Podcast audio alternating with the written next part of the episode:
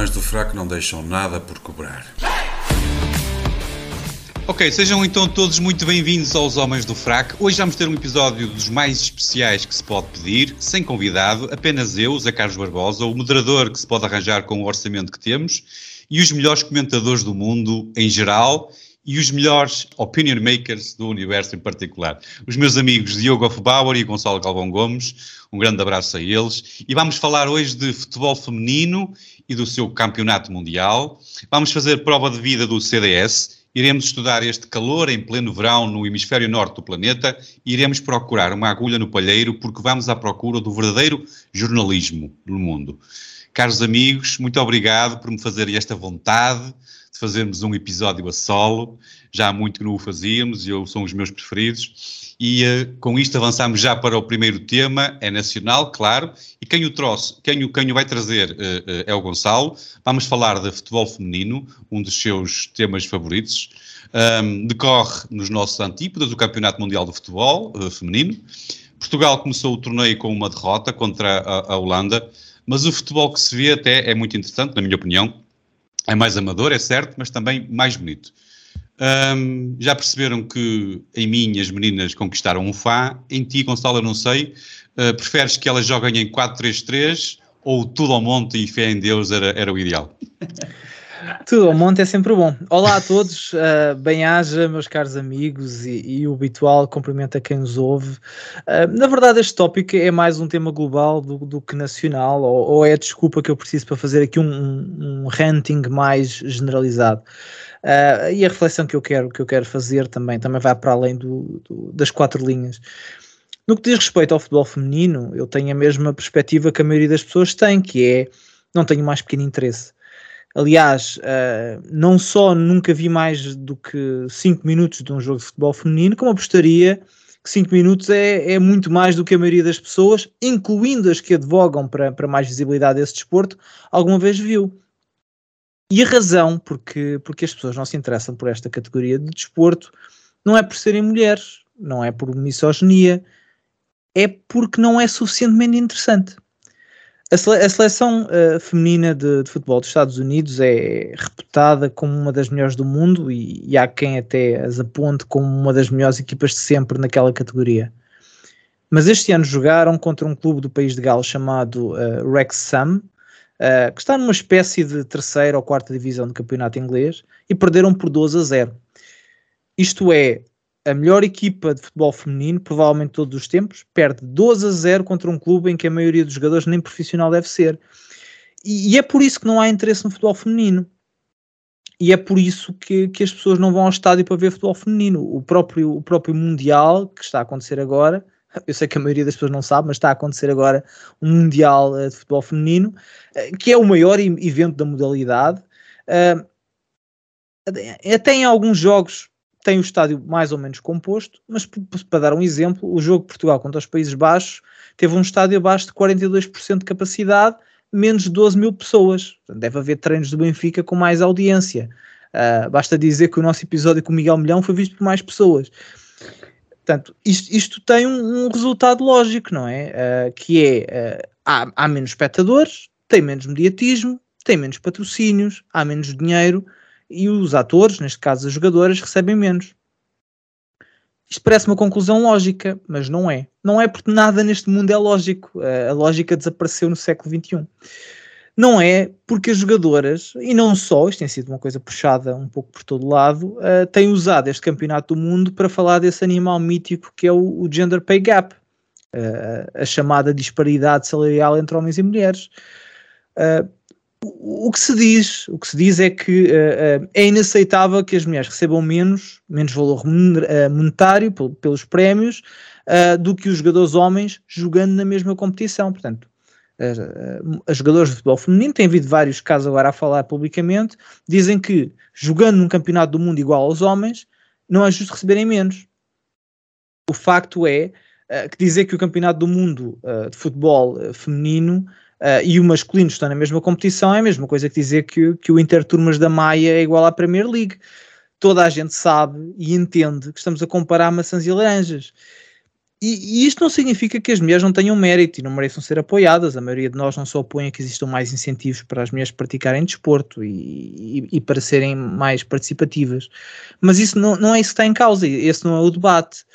O que aparece mais uma vez, e o Mundial está a ser usado como desculpa para isso, aliás, tudo é usado como desculpa para isso, é uma agenda radical do tipo marxista que defende com uma dose elevadíssima de ignorância que todas as disparidades devem a relações de poder e que neste caso específico as mulheres recebem menos prémios de jogo não, por, não porque são incapazes de despertar mais atenção, incluindo as próprias mulheres. Temos que lembrar que a população feminina é, é, é sensivelmente 50%, e significa que as mulheres não vão aos jogos de futebol feminino. Uh, portanto, não é por, porque elas não conseguem gerar esse interesse não, e com isso mais dinheiro, mas porque o patriarcado e as relações de poder as querem manter na sombra. O facto de uma jogadora de futebol feminino receber menos do que um jogador de futebol masculino é o patriarcado. E isto é mais um exemplo, é um bom exemplo, dessa, dessa parvoíce que é o gender pay gap, que, que se limita a olhar para o resultado final uh, sem, ter, sem ter mais nada em conta. E neste caso ignora coisas como rentabilidade, uh, mas mais comumente ignora, uh, ignora até por completo fatores como horas suspendidas no local de trabalho, agreabilidade, os homens pedem mais ou menos salário, salário que as mulheres, uh, valorização social, que é uma coisa que se calhar não se fala muito, a, a posição e o salário têm muito mais peso social para um homem do que tem para uma mulher. E isto não é um detalhe, porque os homens têm o seu valor social quase indexado ao dinheiro que ganham e à posição, à posição uh, profissional que têm. Uh, isto, isto, vai muito para além do seu trabalho, por exemplo, a vida amorosa. Uh, as ciências sociais falam da, de uma coisa chamada hipergamia, do facto de, de, o facto porque existem estudos e está provado uh, de que as mulheres tendem a casarem com homens com um extrato social mais elevado e isto não acontece inver inversamente. E isto explica uh, que haja por parte dos homens um maior foco na carreira, um maior investimento na carreira. Mas o, o gender pay gap ignora isto tudo porque o que interessa é o resultado final. O que interessa é homens recebem mais do que mulheres, logo tem que haver uma, uma disparidade originada por poder. E esta história do futebol uh, põe a nu, uh, põe isto bastante a nu, porque toda a gente percebe, toda a gente percebe que um jogador de futebol feminino não pode receber o mesmo que um jogador de futebol masculino, porque não geram a mesma receita, não geram a mesma publicidade, não geram o mesmo interesse. E o facto de gerarem menos interesse não tem a ver com, uh, com uh, o patriarcado, tem a ver com pá, elas jogam menos bem. Eu, eu sou um bom exemplo de alguém que joga muito mal futebol, porque eu, quando era, quando era miúdo, uh, era escolhido para, para as equipas depois das mulheres. Escolhiam uh, primeiro os homens todos, depois escolhiam os gordos, e depois escolhiam as mulheres, e depois é que me escolhiam a mim. Portanto, eu, eu era um terror a jogar a bola. Mas a mim ninguém me contrata para jogar no Barcelona, portanto, faz parte, a vida é assim, que jogas menos, és menos escolhido. Um, mas isto tudo põe, põe, põe a nu esta, esta, esta história da treta um, e, e, e se calhar o Diogo vai falar nisso, não sei. Ele é que Sim, o nosso não, eu, eu, eu, em, em ténis. Deixa-me só dizer, no caso do ténis, isto também é, é engraçado, porque uh, tiveram que, que uh, colocar os prémios iguais para homens e mulheres, mas esqueceram-se de um pequeno detalhe, que é os homens jogam mais dois sets do que as mulheres. Ou seja, os prémios passaram a ser iguais, mas as mulheres jogam três, os homens jogam cinco. Uh, e, mas é isto, é isto que é a igualdade. A igualdade a martelo é isto. É igual a, o resultado final sem se pensar no que é que, no que, é que está associado a isso. Eu, eh, em relação ao, ao, ao futebol e, e, mesmo em relação ao ténis, eu eh, deixem-me só acrescentar que eu discordo completamente. O futebol feminino é, é, de, é de longe muito mais interessante.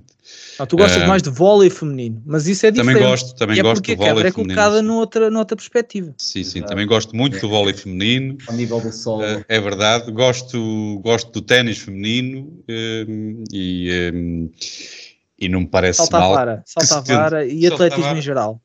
É, isso, o atletismo geral. O atletismo não, é aborrecido, o atletismo já acho um bocado aborrecido. Mas... Só agora conheço de vídeos recomendados do YouTube. Diogo, se vai, vai é, será assim tão complicado o futebol feminino conquistar mais espectadores? Eu, eu, eu queria te colocar a segunda pergunta que é, será pelo facto de elas estarem ainda assim, para já, demasiado vestidas? Uh, desde logo, mandar-vos obviamente um grande abraço antes de começar a, a minha rant, porque uh, é aquela eu tive muito tempo, morei só eu e o meu irmão, tivemos muito, tínhamos frequentemente gente em casa, ia dormir, ia ficar, mas aquela sensação de que, ok, pronto, isto é muito divertido, mas vão-se embora, quero um, um bocadinho de tempo sozinho. É um bocado isso que estou a sentir aqui. E, é tal e qual isso. E, e, e, portanto, é, e é libertador, uma pessoa desaperta as calças. Uh, eu, na passada uh, sexta-feira, da madrugada de sexta para uh, sábado, às três da manhã, estava num, num, num, bar, num, bar, num pub na Baixa, como, enfim, como, como, como se está, não é? e uh, estava a dar os Estados Unidos-Vietnã uh, do Mundial uh, Feminino e quando os homens bêbados se aperceberam, e foi penalti para os Estados Unidos e quando os homens bêbados se aperceberam, criou-se toda uma festa à volta, começamos todos a, no fundo, a torcer ao mesmo tempo que ridicularizávamos, toda a gente se levantou na expectativa do penalti, toda a gente fez muito barulho e a senhora falhou o penalti e a sua recarga Uh, foi uma festa, foi muito divertido. Uh, no fundo, masculinidade tóxica uh, ao seu nível mais alto. E eu, a esse propósito, não aceito lições de ninguém em relação a dar a oportunidade ao desporto feminino, porque não há nenhuma gaja que tenha visto tantos minutos de futebol no total como eu já vi deste Mundial Feminino. Inclusive, eu sou desenvergonhadamente um, um apostador e a única coisa que eu ligo na minha televisão é desporto e a Sport TV é a única coisa para a qual a minha televisão serve e, portanto, tenho sempre a Sport TV ligada, ou normalmente é o meu canal padrão, e, portanto, já, eh, já, já tive aqui muitos minutos de futebol feminino a passar aqui em casa. Uh, e já para não referir, naturalmente, ténis feminino, que eu genuinamente aprecio. Eu gosto de ver ténis e o ténis feminino, uh, no seu nível mais alto, pelo menos, tem muita qualidade. Uh, dito isto, uh, aquilo é futebol de merda. é um futebol lento, previsível, ou seja, há, há uma. E, e, e, depois há uma, muita.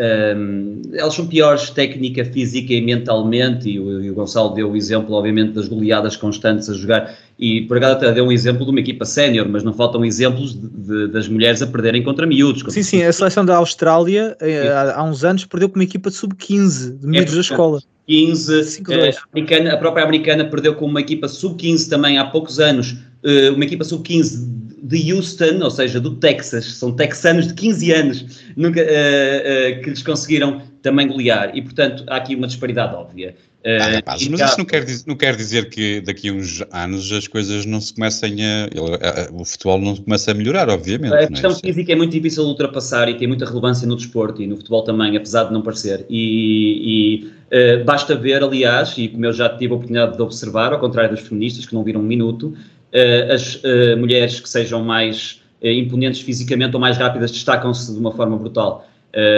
e, que isso tem feito mais diferença até do que, a, do, do que a tecnicidade ou a inteligência na maioria dos jogos. o que não quer dizer que não haja talento, porque há raparigas muito talentosas, eu já vi algumas no Mundial.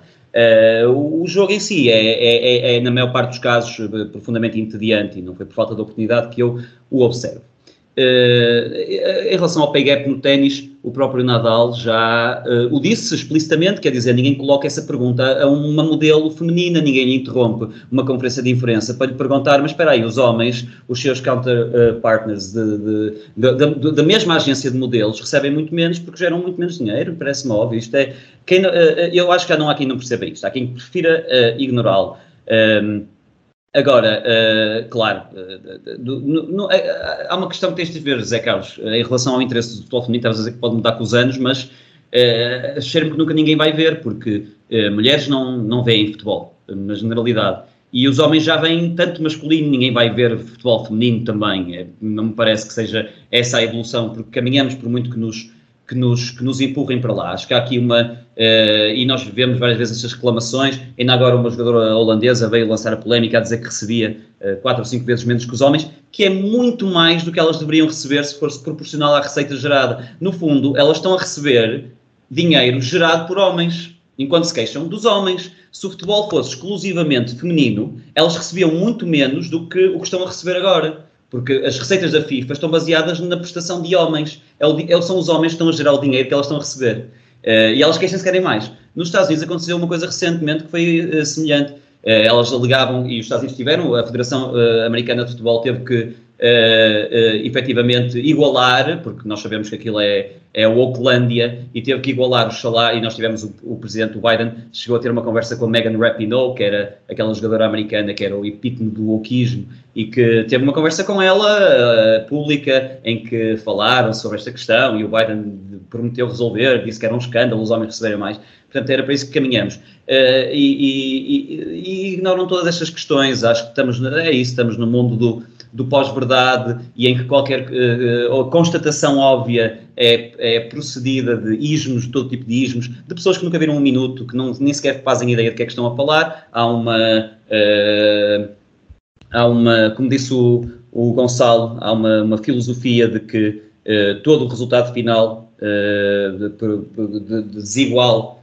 uh, provém de uma maldade, se esse resultado final for em prejudício, prejudício de mulheres uh, em relação a homens, ou de pretos em relação a brancos. Nunca será ao contrário, nunca, nunca sequer iremos ser confrontados com as estatísticas dos casos em que é exatamente o oposto. Mas uh, é esse o mundo em que vivemos. Estamos aqui para isso, para, para denunciar esta gente toda. Muito bem. Fica feita a primeira cobrança, então. Uh, avançamos já para, o segundo, para a segunda cobrança, será nacional também, e, e desta vez és tu, Diogo, que a vais trazer. Uh, e vais tentar descobrir se o CDS está morto ou vivo, é isso, não é? Esta divisão, ou. Eu, eu, eu lembrei-me, entretanto, ao pensar neste tema, se, se, se, aquilo que aconteceu há tempos com a, com a IEL, esta a cisão, aquela cisão de alguns membros, a, a saída de alguns, a divisão lá do partido, de uns mais uh, mais, uh, mais, nem sei como é que lhes chamar, mas... Nem eu, nem eu, nem eu, nem eu, eu também não sei. uh, mas pronto, houve uma divisão um, que aconteceu na, na, IEL. Isto poderá ser útil ao, ao, CDS, ou seja, eles poderão ser chamados para as fileiras dos centristas. Já pensaste uh, nisso? Uh, diria que o eleitorado do, uh, da IEL rouba mais, não, não os quadros, os quadros roubaram muito ao CDS, mas que o eleitorado rouba mais a outra, outros quadrantes uh, e outras, outras áreas. Uh, eu trago este tema porque aparentemente o, o, CDS faz anos, parabéns ao CDS, o que, o que no fundo... Parabéns ao CDS. Parabéns, acho que, acho que parece, uh, o que no fundo nos indica que está vivo, porque ninguém festeja o aniversário de, de alguém que está morto, né? festejam-se os 49 anos de vida do CDS e não o ano da morte. Ainda que, provavelmente, se calhar no futuro vamos falar mais deste período como um coma, não é? Porque a, minha a relação com o CDS sempre foi um, um pouco ambígua. Uh, ali nos idos de uh, 2014, 2015, uh, portanto, antes da formação da Iniciativa Liberal e, e muito antes do apogeu do wokeismo e do progressismo das causas, uh, eu questionava-me e cheguei a fazer essa pergunta a muita gente e envolver-me mais na política nessa altura, como é que se pode votar em Portugal, não é? sendo uh, liberal na economia e uh, liberal nos costumes, que era o que eu me considerava em 2014 e que ainda me considero. Nós estamos sempre a citar o mimo, o mimo do Musk, eu não acho que as minhas posições tenham mudado muito, mas enfim. Uh, como é que se podia ser liberal na economia, liberal nos costumes e votar em Portugal? Ou seja, como é que nós respeitamos a liberdade da vontade do indivíduo enquanto agente económico e, e enquanto indivíduo na, na sociedade, drogas, sexualidade, etc. Eh, porque o CDS era o único partido que se afirmava explicitamente de direita económica, eh, o, PSD também, mas eu já, já estava desperto para os perigos do centrão, mesmo que nessa altura não parecessem tão, tão evidentes. Uh, o problema é que o CDS também tem ali um conservadorismo beato associado, uh, católico, eu sou ateu, e não me revejo em muitas das ideias e uh, na esmagadora maioria das pessoas. Os, o CDS dos betos da, da católica e da, e da camisa branca e, e da, da, calça bege não me convenceram. Eu, aliás, tenho uma, uma posição em relação a calças beges que é, que é porventura um bocadinho radical, mas que... E um polo, não tens polos? Uh, sim, pode ter o polo, mas o polo não irrita tanto como a calça bege. A calça bege, uh, para mim, qualquer homem que estivesse a usar uma calça bege toda a gente que está à volta pode e deve uh, espancá-lo até ele ficar. Atenção que isto é um apelo à violência, só muito forte. tirar as calças, não, eu, é explícito. Eu, eu, eu, esta, uma sociedade ideal que eu criasse de raiz, uh, todo homem que usasse uma calça bege era espancado até tirar as calças e ficar de cuecas e, e, e, e numa semana uh, acabavam-se as calças beges e acabava-se esse flagelo. Uh, mas, mas todos vieram do, do, do, do, conceito. Portanto, eu não me identifico com o CDS com, meio, com a aura do CDS, digamos assim, e uh, adivinho-lhe a morte, porque sinto que eu não era a única a sentir-me dessa forma e o crescimento. Não, uh, ou seja, nós não podemos atribuir. Fala-se agora do, do crescimento da extrema-direita e dos perigos da extrema-direita. Nós não podemos atribuir o crescimento do Chega meramente à figura carismática de, de, de André Ventura uh, a puxar uh, pessoal, uh, porque se a extrema-direita se quisesse manifestar antes, tinha-se, tinha votado no PNR, tinha, se, se, se, se, os conservadores fossem abundantes, fossem 50% do país fossem conservadores, o CDS tinha tido outro tipo de eleições ao longo da sua história. não, aqui o, o, o Chega teve o, o, condão de ser quase um buraco negro de grande parte da área da direita, eh, por culpa dos partidos que não a souberam ocupar. E acho que uh, muito difícil o, o, CDS sobreviver ao crescimento do Chega, porque acho que, que, que o conservadorismo em Portugal está representado no Chega e ganhou força uh, por, por contrarreação. Nós falamos constantemente dessa questão uh, e eu ainda agora estava a dizer-me liberal nos costumes, até tinha um bocado de vergonha de usar a palavra liberal, quanto mais dizer nos costumes, quer dizer. Uh, e, e, e, não sinto que tenha sido eu a mudar em nada das minhas posições que eu tinha em 2014, quando me questionava, são basicamente as mesmas que eu tenho agora. Só que nós temos um, um, uma, um, um, movimento, um circo tão deslocado na direção contrária que é difícil não fazer oposição, uh, não por ser conservador, mas por ser uma pessoa uh, razoável e, e que uh, tenta analisar as coisas para além da, da, da, do headline e da superfície, porque grande parte destas campanhas uh, progressistas também só sobrevivem porque a maior parte das pessoas são uh, leitores de, de, cabeçalhos e, portanto, uh, a propaganda é mais fácil de ser espalhada. em relação ao CDS, acho que é impossível, pelo menos, a não ser que mudem muito brevemente de líder, Nuno Melo representa a caricatura daquilo que há de pior no CDS é uma figura desgastada na, na, na, na, praça pública, toda a gente sabe quem ele é, toda a gente goza com ele, ninguém fala no Melo na praça pública como uma pessoa agradável, ou ah, não, mas realmente aquele Nuno Melo tem umas ideias, sim senhor. Uh, não há ninguém com essa opinião e, portanto, a não ser que mudem de líder uh, para alguém que diga, digo eu, uh, rasgue um bocadinho com a imagem, mesmo que mantenha a coerência das, das ideias e, e, do, e, do, e do projeto, Uh, ou uh, uh, prevê-se uma morte já anunciada e, e, e, que se prevê lenta e dolorosa, sobretudo se o Melo continuar a aparecer a falar de eleições, como se ele fosse ser eleito nesta altura. Alguns, é, alguns, al hum, alguns daqueles membros que, que entretanto abandonaram a IEL, eu, eu, quer dizer, eu vejo as coisas à margem, de lado, não é? de cima, não sei, de longe pelo menos, e parecem-me assim, alguns deles mais conservadores. Uh, se é possível, eu não sei se há, uh, quer dizer, eu, eu, ia chamar estes liberais mais conservadores. Uh, e eu tenho visto o Nuno Melo aparecer em programas de debate, na RTP3 e tal, de vez em quando aparece num, outro lado. portanto, eu parece-me que ele está um, a querer surgir. Ele, ele terá, um, a ti Diogo, o Nuno Melo não, trai, eh, não tem que sex appeal suficiente para atrair estes liberais conservadores que abandonaram o partido? Uh, não, desde, desde logo, já, Nuno Melo parece-me unânime ser um ser humano desagradável e, portanto, é difícil ultrapassar essa, e parece ser é difícil ultrapassar essa questão. Uh, se, Tens inveja do cabelo dele. Tens inveja mas do insisto, cabelo. Mas insisto, sim, não, tem um cabelo viçoso. Que quero pois chegar é, estás idade, com inveja, estás com inveja. É isso, eu quero chegar, a, quero chegar à idade dele com aquele cabelo, sem dúvida nenhuma. Uh, agora, Uh, em relação ao seu, uh, ao seu sex appeal, não tem sex appeal absolutamente nenhum, e mais do que isso, estou em crer que, como já disse, que na, na, a IEL foi pescar a outros lados. Acho que grande parte vai se perder também para o voto útil para o PSD, porque há um PS para tirar do poder, urgentemente. E nesse sentido, entre os votos úteis que se perdem para o PSD, os votos inúteis que se perdem para a IEL e, e, os votos que porventura nem sequer eram votos do CDS, mas que uh, arrebanharam grande parte da direita conservadora anti-woke, porque o CDS também nunca foi, uh, também se calhar não apanhou o pico desta onda do wokeismo, nunca foi, nunca, teve, nunca foi essa voz a fazer frente a essa, essa a esta loucura. E, portanto, o Chega conseguiu tornar-se essa voz e vai ser muito difícil o CDS voltar a ter protagonismo, uh, porque a direita portuguesa, infelizmente, e apesar de eu não me rever em nenhum dos partidos, está sobrelotado hoje em dia. o CDS estará mesmo condenado à morte lenta, Gonçalo? Conseguindo. Quer dizer, ele teve mais votos que o, que o LIVRE e que o PAN e mesmo assim uh, não consegue eleger deputados. Isto vai condená-lo mesmo à morte?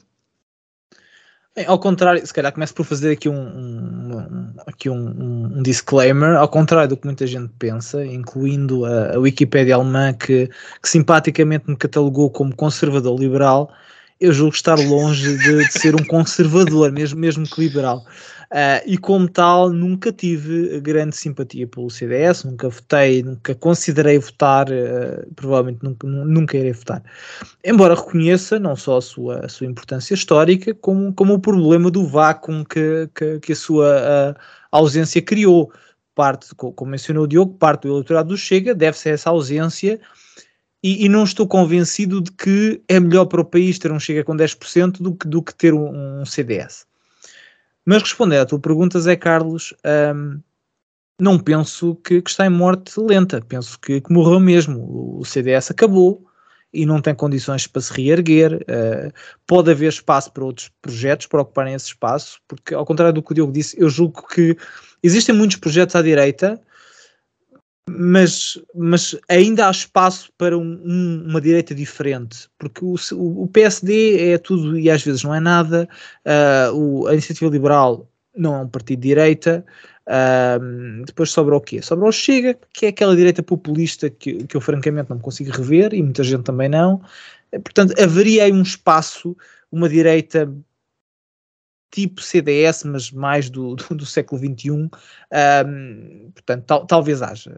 Um, agora, uh, se, uh, e se estiver enganado, portanto, se, se, se, o CDS não for história e daqui a quatro anos voltar a aparecer, se eu estiver enganado, não terei problema nenhum em assumir esse engano, mas francamente não creio, e, e como disse o Diogo, o Nuno Melo como presidente não, não ajuda, não, por isso ninguém sabe quem é. O Nuno Melo está na política há 20 anos e, e tirando uh, andar de férias em Bruxelas, ninguém lhe conhece mais nada. Não, uh, não, a culpa do Estado do CDS não é dele, porque uh, o CDS não caiu agora, ele já o apanhou do chão, Uh, mas a verdade é que, é que o partido tinha quadros de valor, uh, Cília Meireles, o, o, Adolfo Mesquita Nunes é, e mais uns quantos, que, que, simplesmente também não quiseram agarrar-se ao projeto. Uh, eu, eu, creio que talvez em alguns desses casos uh, eles estivessem à espera que, que, a iniciativa liberal fosse o, o novo, a nova tábua de salvação, uh, e se calhar acabou por não ser para eles. mas o CDS não tem, não tem hipótese. É, ficará na história com importância, com relevância, uh, mas a natureza não, não, não, não, não permite uh, espaços de poder, não permite vácuo. E, e, e outra força política terá que, que, assumir aquele lugar, que eu não creio que seja o Chega, pode ser o Chega agora, mas o Chega não tem coerência ideológica para se manter como um partido conservador. Tens toda a razão. Eu acho que o conservadorismo do Chega provém mais do. De, de, é reacionário, é mais anti-conservadorismo do que conservadorismo de raiz, não é? Sim, e, e a verdade é que uh, se eu fosse um eleitor conservador, teria, teria algum, algum, alguns desafios em, em, votar neste momento, porque quem, quem é que tu tens? Votas no PSD, chega voto, não votas, uh, ou votas aqui no ERGT, ou talvez este partido da, da Ossanda Liber, mas ainda é muito precoce, não é? Uh, portanto, creio que ainda pode haver aí espaço para, para, para alguns projetos, mas uh, o CDS acabou. Eu sei que isto é, é perspectivar muito uh, ao longe, mas o Diogo disse que a IEL está, uh, eventualmente vai descer. O, tu, tu, vaticinas, Gonçalo, que, que o CDS uh, já morreu. Um, não há hipótese de haver. da desgraça. É verdade, vocês são terríveis. Quem, quem, um liberal que esteja a ouvir isto ou um, ou um, centrista que esteja a ouvir a nossa conversa está neste momento, coitado, pode eventualmente ter um, um problema cardíaco qualquer.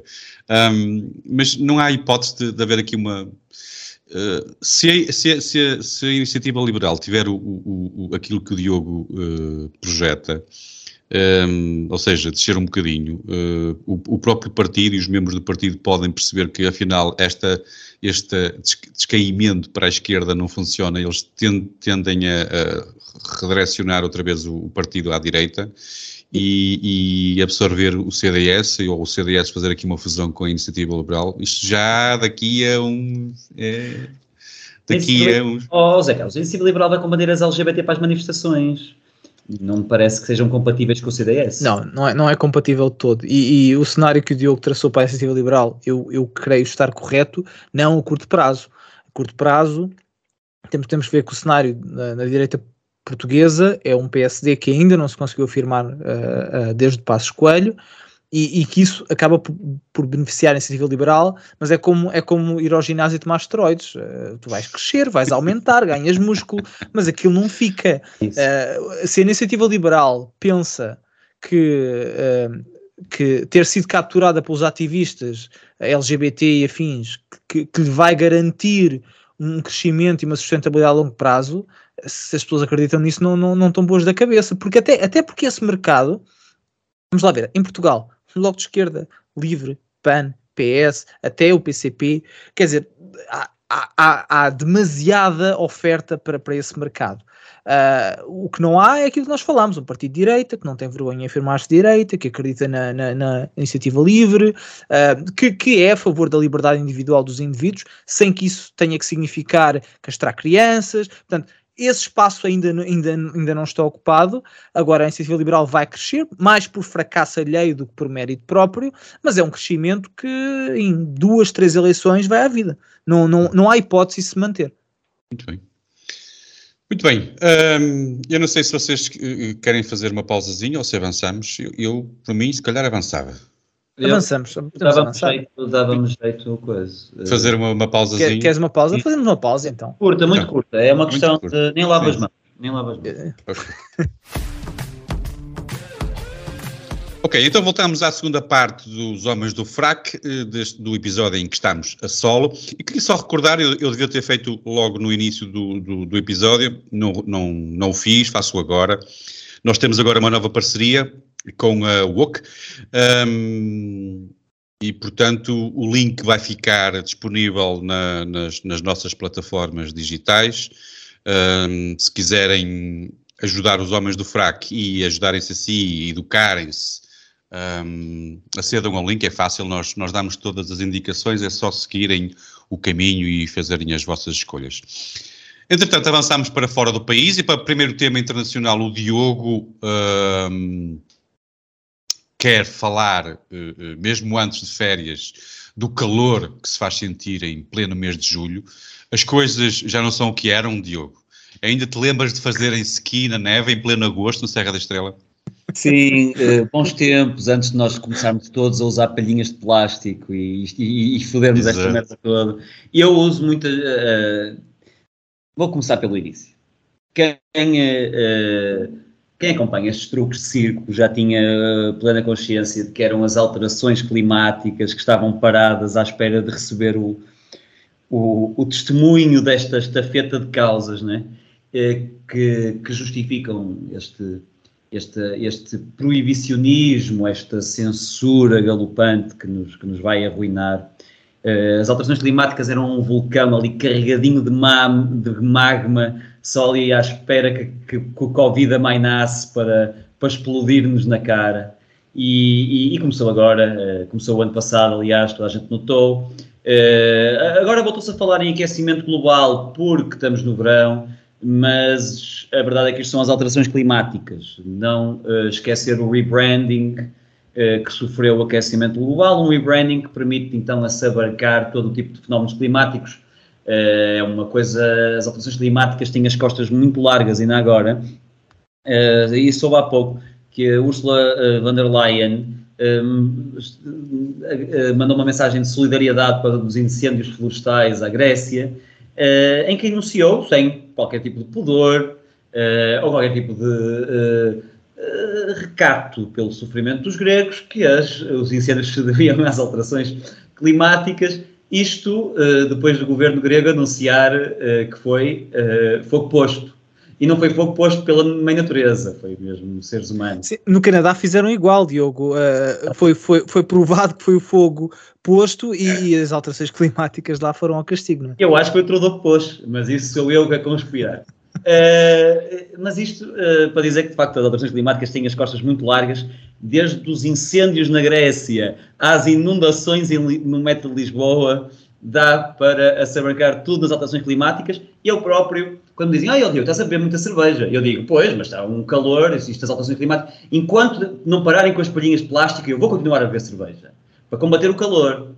Uh, houve aqui, uh, eu sou, eu por acaso sou um, um incorrigível otimista e, e, gostei que esta tivesse sido o passo seguinte desta, desta narrativa apocalíptica, porque, uh, por exemplo, quando, enquanto no assunto da, da não vou dizer fraudemia, da, da, da fraude, da fraude, nunca digo, vou, dizer, vou, vou variar, vou dizer fraude, uh, fraude vírica, fraude virulenta, grande parte, dizia eu, grande parte da história colou porque as suas premissas estavam ocultas por um esoterismo, digamos assim, ao qual apenas os especialistas tinham acesso, quer dizer, quem não percebe de vírus não pode uh, opinar.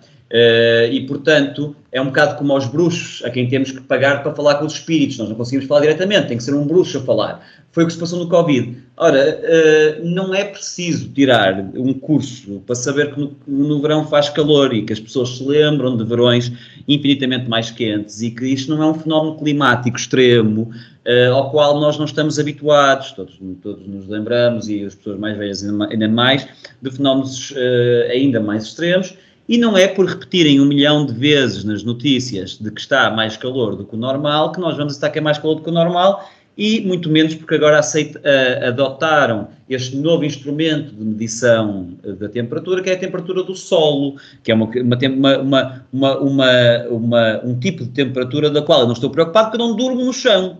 E, a temperatura do solo interessa-me muito pouco, mas é natural que tenha sido adotado porque as temperaturas, uh, a realidade, o, o wokismo tem este problema, a realidade não se adapta, a realidade insiste em ser ela própria e a não se adaptar às narrativas. E, e, então tiveram que noticiar verão no sul de Espanha, estava, faz muito calor no sul de Espanha, não sei se souberam, está, está muito calor em, eh, em, em, no sul de Espanha em julho. Sim, sim. É coisa que eu. Mas uh, deixa-me só dizer, Diogo, o engraçado é que estavam a entrevistar as pessoas uh, a dizer: Ah, está muito calor. Ah, sim, sim, está muito calor. E as pessoas com uma cara visivelmente feliz. As pessoas estavam super sim. felizes, mas ah, sim, o calor tá, tá, é terrível, é muito mau. Tu, tu, o calor é, é muito mau. Vou só dar um mergulho e ver mais uma, até já. e, e, não, mas é isso. E, e, e outra que eu vi também, faz calor, sabe onde é que faz calor? Agora está mesmo muito calor. Estão pessoas, velhinhos, estão a morrer de calor, sabem onde? No Arizona. No deserto, no deserto do Arizona. Ninguém diria. Estão a morrer velhos. Velhos estão a morrer do deserto de calor. Isto, se nós não mudamos isto rapidamente, vai haver mais velhos a morrer no deserto. Como é que vamos fazer isto? Uh, e depois, uh, toda a gente que acompanha estas questões sabe o que é que está associado a isto, qual é o interesse. Uh, a digitalização do dinheiro associada a um controlo da pegada ecológica vai eh, significar necessariamente que as nossas atividades, o nosso consumo, a nossa liberdade vai ser condicionada por aquilo uh, que os donos disto tudo acham que nós podemos ou não podemos fazer, consoante estamos a uh, aleijar a mãe uh, natureza. Claro que isto é, mais uma vez, uma regra que se aplica a nós e não a eles. Vivemos num sistema de castas e, portanto, há aqui uma certa diferença. Eles vão a reuniões de jato privado para decidir se nós devemos andar na Ryanair Uh, e uh, vão calcular a nossa pegada ecológica e limitar as nossas liberdades com base nisso. Nós, ainda agora, uh, toda a gente ficou um bocadinho, até uma, uma notícia um bocadinho hilariante nas Jornadas Mundiais da Juventude, ou como se começa a, a, revelar o circo do wokeismo português revestido de catolicismo, parece que eles estão, foram aconselhados, já que vieram de avião, não comer carne quando cá estiverem, só comerem eh, legumes, e mais do que isso, vão ter uma app que para já é meramente opcional, não, não, não será para sempre, terão uma app uh, onde o seu, a sua pegada carbónica estará devidamente calculada e que não deve ser ultrapassada de determinado limite. Eu, por desconhecimento e até por desinteresse, não sei em que unidade é que isso é calculado, a pegada carbónica, Uh, mas, uh, enfim, se calhar o, o, o, Gonçalo está, mesmo, está mais dentro do mundo do, do ambientalismo, pode-me esclarecer em relação a esta questão, mas uh, mais do que ser preocupante das suas preocupações ambientais, ou de, que, que, que, nunca quis saber, nem queria saber se os outros queriam ou não, temos aqui claramente uma narrativa em, em marcha muito rápida que nós sabíamos que ia acontecer e que está a acontecer, que é de que as operações climáticas vão justificar tudo aquilo que se uh, fizer para limitar as nossas liberdades, tal como aconteceu no passado com outras coisas e que vai continuar a ser no futuro com outras coisas. Temos de estar alerta para esse tipo de questões uh, e uh, as pessoas devem procurar fugir a esse tipo de narrativas únicas e quando virem toda a gente a falar do mesmo e toda a gente a, a, a martelar no mesmo, no mesmo prego, é, é, correr na direção contrária, é o meu conselho. Muito bem. Uh, e como é que vai chamar? Eh, já tens um nome? Para quê? Para este, para este movimento de, de, de climático? Uh, não, mas, uh, mas, mas, um, mas irei anunciá-lo uh, quando, quando, em circunstância. Sim, era importante sabermos. Uh, Gonçalo, achas possível que a relação no, no, no, raciocínio, neste raciocínio que acha normal um homem poder engravidar e desejar que em julho possa nevar na, nevar na Península Ibérica? Percebes, percebeste a pergunta, a ideia de que Achas, achas que há aqui uma relação entre as pessoas que acham normal levar na Península Ibérica em julho e também acharem normal que um homem engravide? Sim, há, uma relação interessante, são as mesmas que, que, na sua maioria foram os covideiros e são as mesmas que andaram a colocar uh, bandeiras na, na, nas biografias do Twitter e do, e do Facebook. A grande vantagem desta narrativa é que se nevasse em julho diziam, olha vês, climate change, alterações climáticas. Portanto, não, não, há um evento climático que aconteça que não seja explicado por mudanças climáticas e assim é fácil estar certo. Eu, eu, eu cresci com o terror da camada de ozono, que minha, eu lembro que na escola primária a professora traçou um. Eu lembro de ser miúdo e pensava que, que ia morrer queimado. Uh, mas que entretanto a camada de ozono começou a fechar. Uh, depois disseram, e, e esta narrativa manteve-se durante muitos anos, que o problema era a desflorestação. E hoje temos três, tem, temos três vezes mais árvores no mundo do que tínhamos há 100 anos.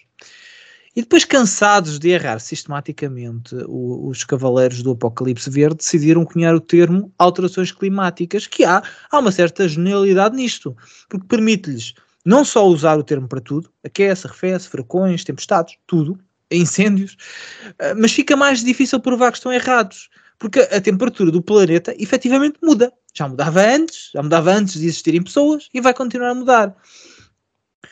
Parece que existe alguma, alguma evidência, uh, pelo menos parece que existe alguma evidência que, que, que há influência humana uh, e, e, que esta influência acelera a mudança da temperatura do planeta.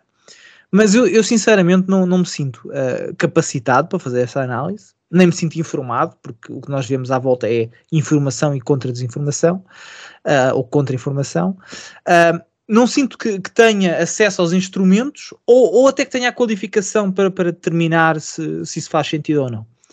O que eu sei, e isso para mim é evidente, é que um movimento que usa como referência Greta Thunberg e Bill Gates, que é apoiado por todas as corporações do mundo e que permite aos governos castigar as suas populações com mais impostos, é provavelmente mais um esquema. E, o que o Diogo estava a dizer para mim faz todo sentido. Se a gente estiver a martelar no mesmo prego, uh, a fugir para o outro lado. Pá, para mim, qualquer coisa que o Bill Gates defenda, eu fujo para o outro lado. Se o Bill Gates me disser, é pá, se tu não tiveres oxigênio morres, eu não vou acreditar. Eu vou, não, não, eu consigo viver só de, só de uh, dióxido de carbono. É um uh, pá, não, e, e, e francamente, uh, eu sou um indivíduo tem preocupações ambientalistas. Uh, mas obviamente que isto que se chama a luta contra as alterações climáticas uh, tornou-se um esquema. Um esquema que tem pouco uh, interesse em soluções práticas, estes movimentos são, são muito pouco ambientalistas na sua gênese e, e baseiam uma grande parte de, de, da sua teoria no empobrecimento das pessoas, mesmo as que são mais pobres. Uh, um ambientalista a sério pensa no planeta, mas pensa também nas pessoas. E não é nas pessoas daqui a 50 gerações, como eles nos dizem, é nas pessoas hoje. Hoje que vão morrer à fome se tu fizeres alterações estruturais na economia uh, e as pessoas vão morrer por causa do calor. Morre-se mais de frio. Uh, eu não vi ninguém preocupado quando a Alemanha decidiu uh, fechar a torneira do gás russo e com isso mergulhou a Europa num inverno terrível. Uh, na Europa morre-se de frio e morre-se muito mais frio do que de calor. E na altura nenhum destes ambientalistas se preocupou com isso.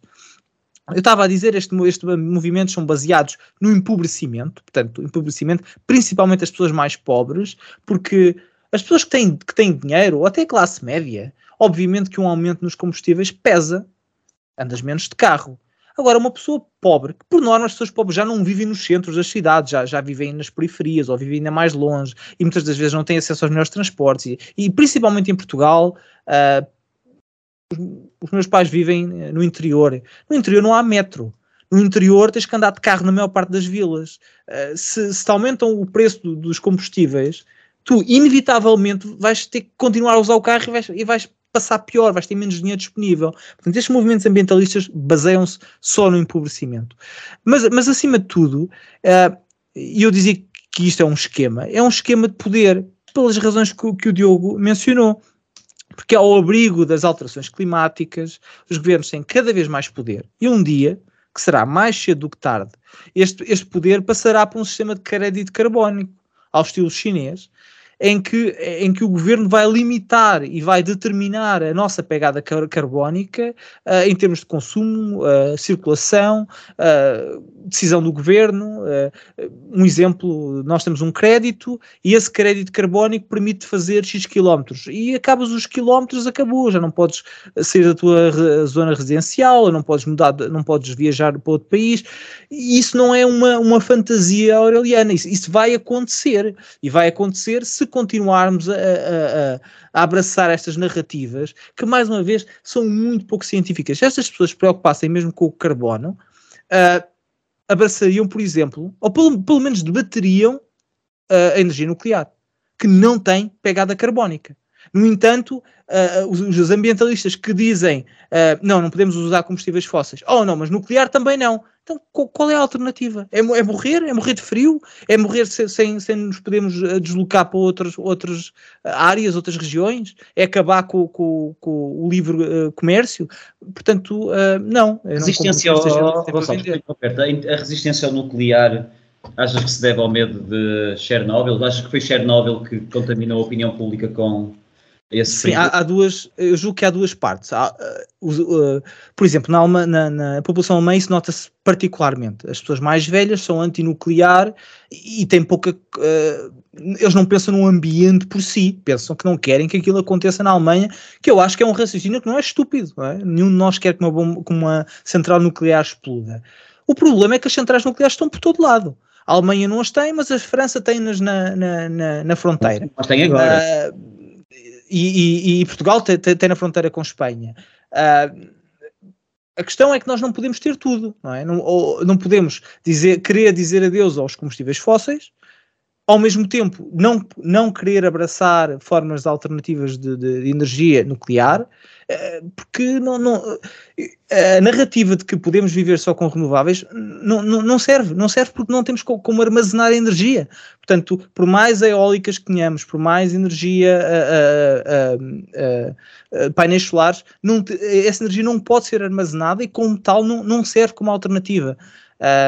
Portanto, o, o, o, debate sério sobre ambientalismo não se faz porque andamos aqui a colar-nos ao chão, a fazer de conta que isto é, que é tudo a sério, mas não é, é só uma luta de poder. Mas há muitos comportamentos humanos que têm que ser eh, mudados. Vocês concordam com isso, pelo menos, não é? eu sou um bom exemplo disso, porque eu não tenho carro, eu, o meu transporte há muitos anos, há quase uma década, é uma bicicleta, que até é a mesma, Uh, eu não como carne, portanto, de, aco de acordo com o mantra uh, uh, da, dos verdes, eu sou, eu, sou eu, eu, porto muito bem, eu até não, até não viajo assim por aí além, um, mas não é. O, vamos lá ver, se o comportamento, se, se estas pessoas acreditassem genuinamente que andar de avião é errado, é eles, não tinham, eles não tinham jatos privados. Não é? O que eles nos dizem é: o mundo está a arder, isto vai, vai arrebentar todo se não pararmos de andar de avião. E eles têm jatos privados. O, o DiCaprio tem um iate, mas há alguma coisa que polua mais do que um iate? Se ele estivesse genuinamente preocupado com a poluição, uh, a primeira coisa que ele fazia, não é? Eles dizem, ah, a casa está a arder. Se a casa está a arder, a primeira coisa que tu fazes é sair, não é? Eles mantêm o mesmo estilo de vida, mantêm uh, as mesmas, as mesmas regalias, uh, voam, voam de um lado para o outro, consomem aquilo que querem consumir, mas depois dizem aos outros que, ah não, tu não podes por causa do ambiente. Não é, claro que não é ambiente, é, é a relação... Este gajo sempre, mas quero recordar que o Covid passou-se exatamente a mesma coisa. Pelas mesmas pessoas. A questão é que são as mesmas pessoas que nos vendem uma coisa e a outra. O Bill Gates vende vacinas e fala de alterações climáticas e fala de vírus e, e, e, nós vemos que, mais uma vez, quer com o Covid, quer com as alterações climáticas, o estilo de vida deles não mudou. Os mesmos políticos que nos mandaram ficar em casa, nós estávamos em casa, fechados, obrigados a estar, enquanto eles estavam em arruadas, amigos, em arruadas. A fazer é festas. É o mesmo padrão. E eles, isso devia nos ter ensinado ou indiciado a nós. Ok, se calhar eles não sabem, porque nem sequer é questão da preocupação. A preocupação a pessoa pode ser hipócrita, mas se eles acreditavam que estavam a, a, a, correr risco de vida, eles não iam para a rua. E se eles achavam que o mundo vai explodir a qualquer instante se continuarem a ter este comportamento, eles também não andavam de avião. E nem é só a preocupação, é as promessas de apocalipse. Muito bem. Vamos avançar para o último tema. Continuamos na área internacional, mas podíamos muito bem estar a falar do jornalismo nacional. Uh, sim, vamos falar de jornalismo. Uh, Gonçalo, eu não sei se queres contextualizar melhor do que eu, mas tu vais. Uh, não sei se vais, vais partir de uma intervenção de, um, de, uma verdadeira jornalista, a Emma Jo Morris, que esteve no epicentro da revelação do escândalo do, do laptop de Hunter Biden, ou, ou segue já para a análise ao jornalismo atual? Eu sei que só tens maravilhas a dizer, os jornalistas portugueses estão a precisar, coitadinhos, não sei, vais pegar por onde? Avança lá. Bem, eu, eu, eu antes de mais uh, uh, devo dizer que este é um tópico que está em andamento. Eu literalmente, uh, cinco minutos antes, antes de começarmos a gravar, estava a ver mais informações sobre o caso. Portanto, as audições estão a ocorrer no, no, no, no Congresso e, e, e, e, cada dia sabemos coisinhas novas. Portanto, isto poderá ser desatualizado na altura que estiverem a ouvir, ou poderá não ser muito bem organizado em termos de pensamento, mas eu vou tentar. Portanto, para dar um um pequeno enquadramento, até porque isto é um tema mútuo para a comunicação social portuguesa. A Emma Joe Morris, uma jornalista e editora de, de política do, do Breitbart News, publicou uma série de notícias em outubro de 2020, portanto já faz um, algum tempo, sobre o laptop de, de Hunter Biden, o filho de Joe Biden. Este laptop foi uh, deixado pelo próprio num, numa loja de reparações que nunca, nunca o foi buscar. Uh, e nunca o foi buscar por várias razões, uma das quais é porque o filho de Joe Biden um, isto não é, não, é, não é uma crítica, é, é, o que é, é um indivíduo que tem problemas sérios com drogas já há muito, muito tempo. Aliás, essa foi a razão pela qual ele foi expulso do, do, do julgo da Marinha ou do Exército, uh, e ele, provavelmente numa das suas crises, deixou lá ficar o computador, nunca o foi buscar. Pois bem, esse computador uh, tinha na sua, na sua hard drive, no, seu disco rígido, uh, informações sobre negócios e, e, o seu envolvimento na partilha de informações da Casa Branca uh, para empresas internacionais, nomeadamente chinesas e, e da Ucrânia. portanto, da, informações da Casa Branca quando Joe Biden era vice-presidente.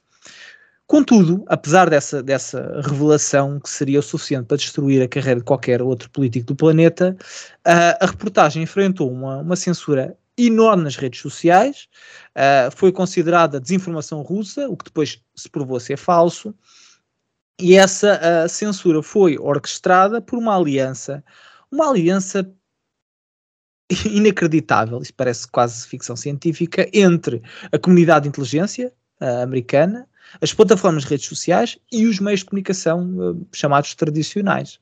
Uh, a censura desta informação destaca uh, essa relação entre essas três correntes, muito preocupante, como, como eu já mencionei, porque há a comunicação entre funcionários do governo dos Estados Unidos, corporações de mídia, como aconteceu, como, o, como acabou por ser revelado recentemente no caso do Twitter, e um, e, e a mídia, os jornais, uh, pondo obviamente a primeira emenda em, em xeque. Portanto, para fazer um certo resumo, uh, um jornalista teve acesso à informação que estava naquele, naquele disco rígido, tentou fazer notícia daquilo e não conseguiu.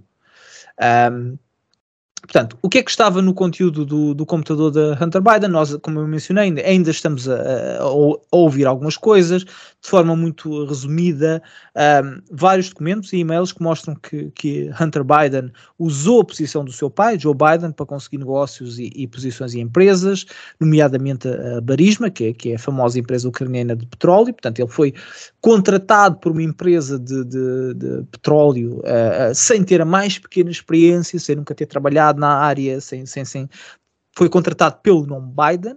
Estamos a falar de contratos uh, de milhões, os que se conhecem, de milhões de dólares, uh, e tudo isso está descrito nos e-mails pessoais, que são milhares, e-mails pessoais uh, trocados entre e, e, e o Hunter Biden e as outras empresas. e mais uma vez, isto não, não é ficção, isto não é Russian disinformation, são e-mails que existem e, e, que estão, e que estão documentados. Quando se provou que esta história afinal não era uh, a tal uh, Russian disinformation e que a existência dos e-mails e do computador é real, o argumento passou a ser uh, que Joe Biden não tinha conhecimento destes negócios e que o pai não tem nada a ver com as ações do filho. O que é verdade, os pais não têm necessariamente culpa pela, pelas ações do, dos filhos, pelo menos direta. Um, mas há, várias, há várias coisas a ligar os dois, um, algumas das quais eu estava também a ver antes de, de gravarmos. Uh, ele usa o nome do pai em várias acusações. Numa, uh, com uma empresa chinesa, ele ameaça, ameaça usar o pai, que, segundo ele, está sentado ao lado dele naquele momento, se um determinado valor não cair na sua conta. Uh, algumas comunicações mencionam Uh, o, o, envolvimento de um Biden, eles dizem já fizemos o pagamento para os dois Bidens, uh, que, que, segundo, segundo essas, essas comunicações deviam receber o mesmo valor. Uh, nenhum outro Biden tem influência política ou diplomática, não é? Uh, portanto, uh, deduz-se que, que, estamos a falar de, de, Joe Biden. Há também, e esta, esta é mais evidente, e para mim é, é honestamente, quem, quem, quem tiver conhecimento disto e ainda continuar a acreditar que esta gente merece estar naquela posição, uh, tem que andar a dormir. Uh, a mensagem, há uma mensagem de Hunter Biden que ele mandou em 2019 uh, à sua filha Naomi, em que ele diz, e eu vou citar: Espero que todos vocês possam fazer o que eu fiz e pagar por tudo para esta família inteira durante 30 anos. É realmente difícil, mas não te preocupes. Ao contrário do pai, referindo Joe Biden, eu não farei com que tu dês metade do meu salário, uh, do teu salário. Portanto, uh, o que ele está a dizer é: uh, eu tomei conta desta família durante 30 anos, é muito difícil, mas não te preocupes porque eu não te vou pedir metade do teu salário como o meu pai fez comigo. Esta informação toda, incluindo as mensagens, já eram conhecidas na campanha eleitoral da, eleição que, elegeu Joe Biden para presidente. E foi deliberadamente escondida por entidades governamentais, aquelas entidades que, que, eu falei, a mídia, a social media e, e, a, uh, e o FBI.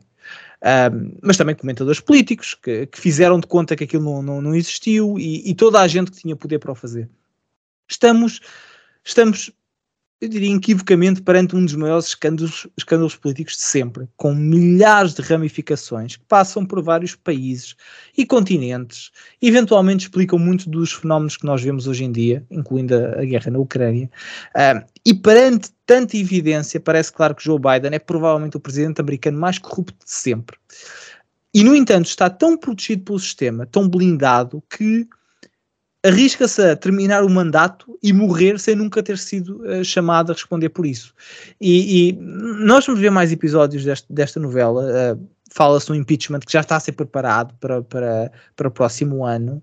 Uh, não sei se o impeachment vai ter um resultado real, mas, mas a verdade é que perante estas evidências, quem continuar a defender aquele, aquela pessoa, aquele, aquele, aquele partido, tem que estar cego tem que estar cego de uma forma que, que,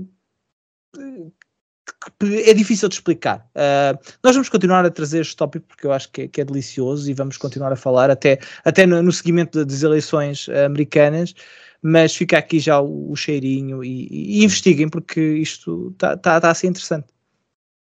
Um, e o que é que e o que é que tens a dizer sobre o que é que isso, ou melhor, o que é que, o que, é que este caso todo diz do jornalismo? Na tua opinião?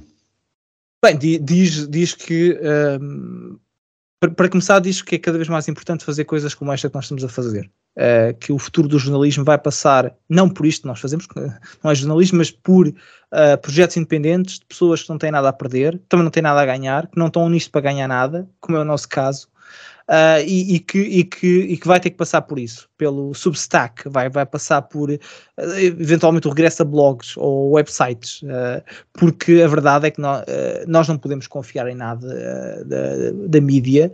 Eu, eu disse, julgo que há um, um ou dois episódios atrás que grande parte da mídia são os inimigos do, do, do, do povo, e são, uh, e nisso eu tenho que concordar com o que o Trump disse, uh, mas, mas a verdade é que uh, os projetos independentes vão ter que ganhar mais, mais força, porque, aliás, o que nós vemos em Portugal é engraçado, não se fala sobre isto. O Trump, qualquer coisa que o homem fala, fala ou diga, aparece imediatamente em todos os jornais, mesmo quando o homem já não tem muita relevância política. Neste momento já não tem quer dizer, vai tendo por causa da pré-campanha, mas, mas já não tem a mesma. E, no entanto, falamos de um dos maiores casos de corrupção de sempre. E ninguém sabe nada. Portanto, a, a grande mídia está-se a matar, começou, quer dizer, não começou com o Covid, mas eu acho que deu um grande tiro na cabeça com o Covid e agora uh, mostra-se cada vez mais irrelevante e, hum. e, francamente, vai acabar por desaparecer, talvez. Bem, uh, Diogo, tu, o, o, tu que tinhas sonhado ser jornalista desde pequenino, Portanto, esse sonho ainda não se concretizou, uh, ou então já chegaste lá, não gostaste e vieste embora, foi isso que aconteceu? Mais ou menos. Uh, foi mais complexo do que isso, porque até porque foi uma coisa, um processo. Uh, há uma, é, é, o que me desiludiu não foi tanto este, este, este Ministério da Verdade, quem que se tornou o o mainstream media, foi mais o, a inutilidade do soldado raso jornalista, que mais não faz do que emitir press releases diretamente enviados da Lusa, uh, parte da razão pela qual há uma uh, unicidade, uma, uma, uma, uniformidade, uma homogeneidade na informação que nos é apresentada, parte daí mesmo, das agências noticiosas. As agências noticiosas são uma coisa altamente perniciosa, que eu não tinha noção disso, mas que são uma coisa altamente perniciosa, Uh, basta dizer que o diretor da Reuters é, faz, par, faz, parte dos quadros da Pfizer. Vou deixar só esta, esta, assim no ar, esta assim no ar sobre agências noticiosas e o jornalismo em Portugal quase mais nada é do que copy-paste de, de, takes da luz e de declarações de políticos e de, de agenda setters, digamos assim. Uh, eu, eu, escrevi o ano passado, no verão passado, Uh, acho que foi precisamente em julho, portanto faz agora precisamente um ano, eu escrevi um artigo no Observador uh, intitulado Ponha-se no lugar uh, do jornalista, que, em que, que, explora um bocadinho esta, esta questão da, da e que convido os leitores a ler naturalmente, e que explora um bocadinho esta questão da subserviência do jornalismo, que tem várias justificações, várias camadas de análise de, de, temos o jornalista raso, como eu disse, que mais não é do que um mero fantoche. Uh, temos os big fish da mídia, que sabem muito bem o que é que estão a fazer e o controle que eles fazem da, da agenda. Uh, acho que grande parte dessa, por exemplo, agora o Gonçalo deu um bom exemplo, deu o exemplo da questão de que do Trump é tudo anunciado, qualquer peido que ele dê é anunciado aos sete ventos e, e, e abre o telejornal e, e, e, nós temos o atual presidente dos Estados Unidos que, mais do que estar envolvido num dos maiores escândalos da nossa memória, é um, como ser humano e como político, uh, eu vou dizer indefensável. E, e, na verdade tem tudo a ver com encaixar em narrativas, tem tudo a ver com encaixar factos em narrativas. Não convém a narrativa, põe de lado no prato. Uh, se, for, se for bem minado e se metemos umas mentiras lá para o meio, Pode ajudar a narrativa? Pode. Então mete essa porcaria na primeira página. Isto é o modus operandi em Portugal, é o modus operandi no mundo, este exemplo é perfeito. E eh, eu, eu, também não queria estar a explorar muito a questão do Hunter Biden em particular, também porque o que o Gonçalo disse não só está em desenvolvimento, como nós precisaríamos muito mais tempo do que isto, e é uma questão altamente complexa. Uh, e que já agora, naturalmente, tem ramificações também na guerra da Ucrânia, esta, esta capacidade que as pessoas têm de ignorar que o, o, o, o, o presidente que com ligações altamente promíscuas com o regime ucraniano ter sido eleito presidente e um ano depois ter começado a guerra na Ucrânia, quando o Putin podia ter invadido durante os quatro anos o Trump, é coincidência. uh, pronto, tá, ou, é, ou, é, ou, é, ou, é, ou é lerdo ou, ou realmente uh, está tão uh, está tão condicionado porque isto condiciona, isto estar todos os dias a ouvir as mesmas coisas, as mesmas narrativas, os mesmos listas a dizer sempre as mesmas coisas, os opinion makers a dizer exatamente as mesmas coisas, condiciona a opinião, sobretudo para quem não está tanto por dentro, e portanto é natural que a maior parte das pessoas mais não faz do que reproduzir aquilo que os opinion makers dizem, e o que os opinion makers dizem é comprado, e portanto temos as pessoas na rua a repetir umas às outras os talking points, que mais não são do talking points, que se foram uh, incutidos pelos pelas, pelas personagens que elas veem no Twitter ou que veem na, na televisão e que depois não a repetir umas às outras, nunca ninguém pensou em fundo naquilo. E portanto este é que é uh, o grande traço pernicioso do, do jornalismo, é que é o agenda setting. As pessoas, os jornalistas decidem de que é que as pessoas têm a falar. Nós somos vítimas disso também, nós também falamos daquilo que os jornalistas determinam que é a agenda do dia. Nós, se calhar, apresentamos uma perspectiva diferente, mas também somos vítimas dessa agenda setting. As pessoas lá fora vão estar todas a falar umas coisas dos, dos temas que ouviram na televisão, no Twitter e que todos os outros estão a falar, e há cada vez menos espaço para a dissensão, eh, cada vez menos num sentido mais macro. Num sentido mais micro, se formos ver nos últimos tempos, até existe mais essa. É, é porque é um crescimento da, da, do descontentamento que é inevitável e que não dá para ser travado, mas uh, do, do, de um ponto de vista geral, vivemos tempos muito perigosos de, uh, de censura, de, uh, de, de policiamento do pensamento e da expressão, e a democracia neste contexto é absolutamente uma fraude, porque se a democracia já tem muitos defeitos por si próprio, enquanto regime, uh, ainda mais os terá quando os cidadãos que votam não, só, não, não, não, estão, não estão só mal informados, estão absolutamente desinformados. E, portanto, uh, temos um sistema em que temos que seguir a vontade da maioria e a maioria acredita em mentiras são mentiras. Eu, eu, eu queria vos colocar aos dois a questão de que vocês acreditam mesmo que, que a sociedade uh, em geral acordará. Um, eu queria, queria colocar aqui a questão de uma forma percebem o que eu quero perguntar? Ou seja, vocês estão a dizer que o, o, as pessoas vão acordando. Eu, eu, eu, acho que as pessoas continuam adormecidas e, e, e, os médias têm feito mesmo esse serviço impecavelmente. Ou seja, eles têm adormecido a, e as pessoas deixam-se estar, continuam sem grandes, sempre naquela linha muito calminha, sem grandes oscilações. Sim, eu acho que há duas formas de. Há duas formas de. Há duas formas de ver, de ver isso. Uma é Uh, de facto, há muita gente que ainda anda a dormir e provavelmente nunca vai acordar, nunca vai uh, pensar por si própria. E não será por outro lado, por outro, provavelmente são, mas a outra forma de ver é quem acorda já não adormece mais, ou seja, Isso. quem uh, começa a olhar para a informação e percebe o que realmente está por detrás de todos estes interesses, já não vai voltar a dormir. Portanto, isto pode ser uma batalha longa, mas que poderá culminar com, com, com no final de um processo que, mais uma vez, poderá demorar muito tempo, uh, uh, com mais pessoas acordadas, com mais pessoas a questionar, com mais pessoas a desafiar. O caso de, de, de o que aconteceu com o Covid, se acontecesse hoje, provavelmente continuaríamos a ter muita gente a acreditar, mas teríamos muito menos do que aquelas que acreditaram. Eu fui um deles, eu fui um, um dos totós que acreditou no início. Portanto, haverá sempre quem, quem, quem caia, mas quem percebeu já não vai voltar a, a embalar-se. Eu? Não, o Gonçalo fez um excelente ponto. É um bocado como o filme Matrix, não é? Tomas a pílula e começas a ver a, a coisa vista de fora. Uh, agora, eu, eu acho é que há um crescente no absurdo uh, das coisas que nos estão a tentar ser incutidas.